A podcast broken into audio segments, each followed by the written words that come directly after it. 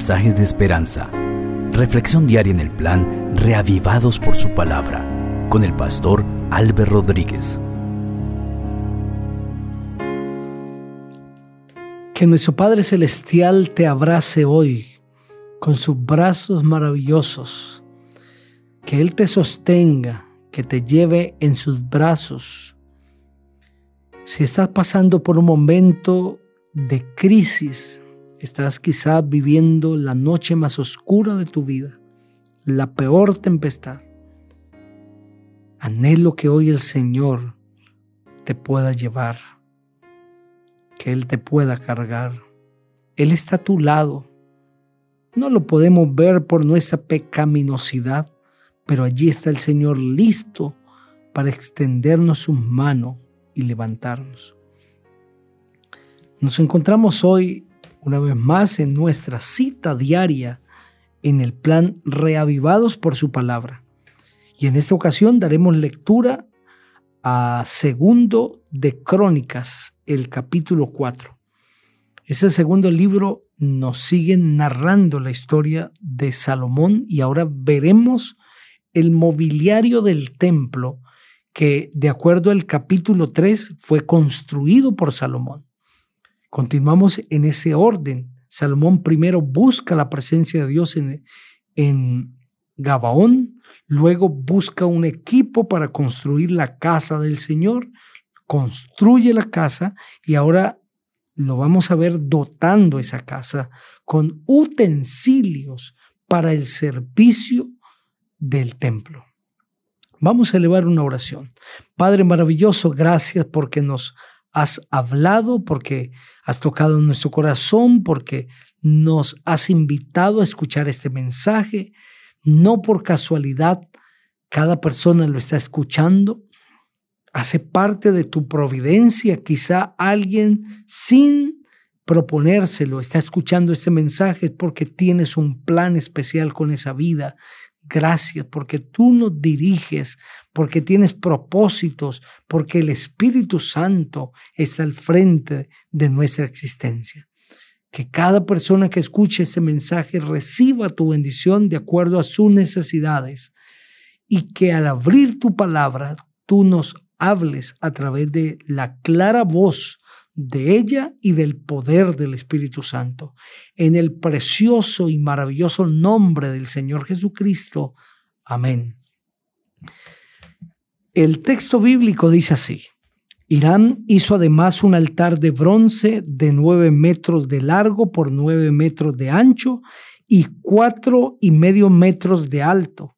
Hizo también un mar de fundición totalmente redondo, que de un borde al otro medía cuatro y medio metros por dos metros y veinticinco centímetros de altura, ceñido por un cordón de trece y medio metros de largo.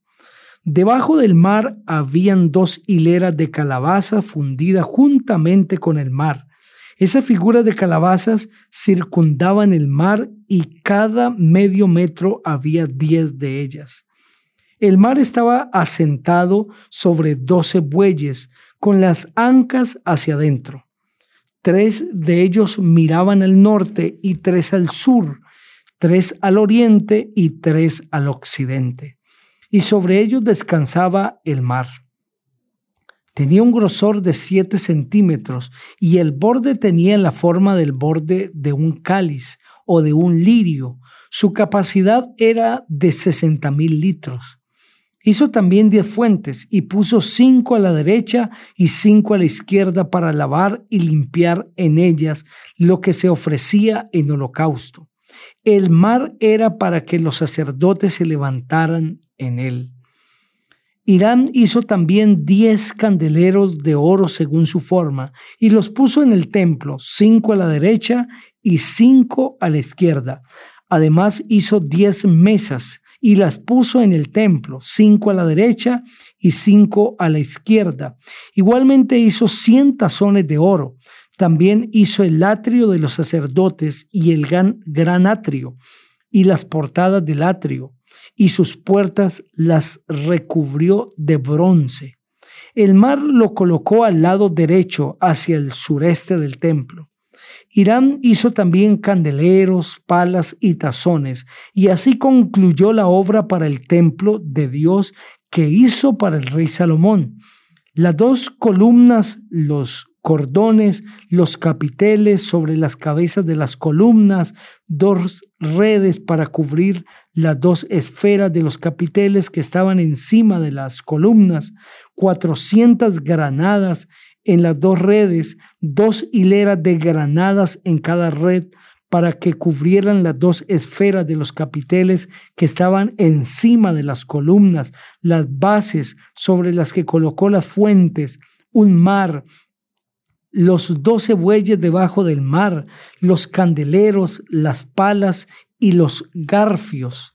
Irán Abí hizo de bronce muy fino para el rey Salomón todos los enseres para el templo del Señor. El rey lo fundió en la tierra arcillosa de los llanos del Jordán entre Sucot y Sederata. Todos estos en seres los hizo Salomón en número tan grande que nunca pudo saberse el peso del bronce. Así fue como Salomón hizo todos los utensilios para el templo de Dios y el altar de oro y las mesas sobre las cuales se ponían los panes de la proposición, así como los candeleros y sus lámparas de oro puro, para que las encendieran delante del lugar santísimo, conforme a la ordenanza. Las flores, lamparillas y tenazas se hicieron de oro finísimo las despabiladeras, los lebrillos, las cucharas y los incensarios también eran de oro puro, lo mismo que la entrada del templo, sus puertas interiores para el lugar santísimo y las puertas del templo. Amén. Qué maravilloso templo construyó Salomón. Qué extraordinario lugar glorioso ese templo. Con razón se convirtió en el centro de atención del mundo entero. Y no solamente esto, sino de orgullo para la nación judía. El judío se refería al templo de Salomón como una de las mejores caras que tenían para mostrar de los hechos maravillosos que Dios había hecho a través de sus líderes, de sus gobernantes en el pueblo de Israel. Ese templo, aunque diferentes en sus medidas y diseño, tiene el mismo propósito que el santuario que había construido Moisés en el desierto, pero aún más enseres en él para cumplir las mismas funciones sacerdotales y de ministración en medio del pueblo de Israel. Es decir, ese templo no es un fin en sí mismo, aunque es un templo maravilloso, hermoso. Es el medio a través del cual el pueblo de Israel se va a poder acercar a Dios. Y todo este templo, con toda su gloria, con todo su esplendor, no podría tener ningún sentido, ningún impacto en la vida de los israelitas si no fuese por el servicio sacerdotal, por el servicio sacrificial y de adoración, ese servicio ceremonial que se ofrecía en el templo. Lo más extraordinario de este lugar no eran los materiales con que se había construido, no era su diseño, no eran sus utensilios, no era la gloria que todo esto dejaba ver, sino que Dios era el centro de la adoración. Y aunque el santuario del desierto no estaba construido con los mismos materiales y no tenía la misma apariencia gloriosa, tenía la misma santidad, porque el mismo Dios que se había movido con el pueblo de Israel a través del desierto, era el mismo que ahora iba a ser adorado en ese templo. No importa quién eres, cuánta belleza tengas, cuánto poder, cuánta influencia, cuánta elocuencia, Eso no es lo que prima delante del Señor, sino de quién es tu corazón, quién mora en él, quién dirige tu vida, a quién adoras. Eso es lo más determinante y lo que le da verdadero sentido a la vida de cada persona. No es lo que tenemos, es a quién tenemos, en quién se deposita nuestra esperanza. Si es Jesús el centro de ella, no importa dónde estás, dónde vives, de qué familia eres. Tienes al mejor y eres, por su gracia, el mejor. El más amado, el más privilegiado, por tener a Cristo en tu corazón. Que Él siempre sea el Rey de tu vida. Vamos a elevar una oración. Padre, gracias por el mensaje de tu palabra.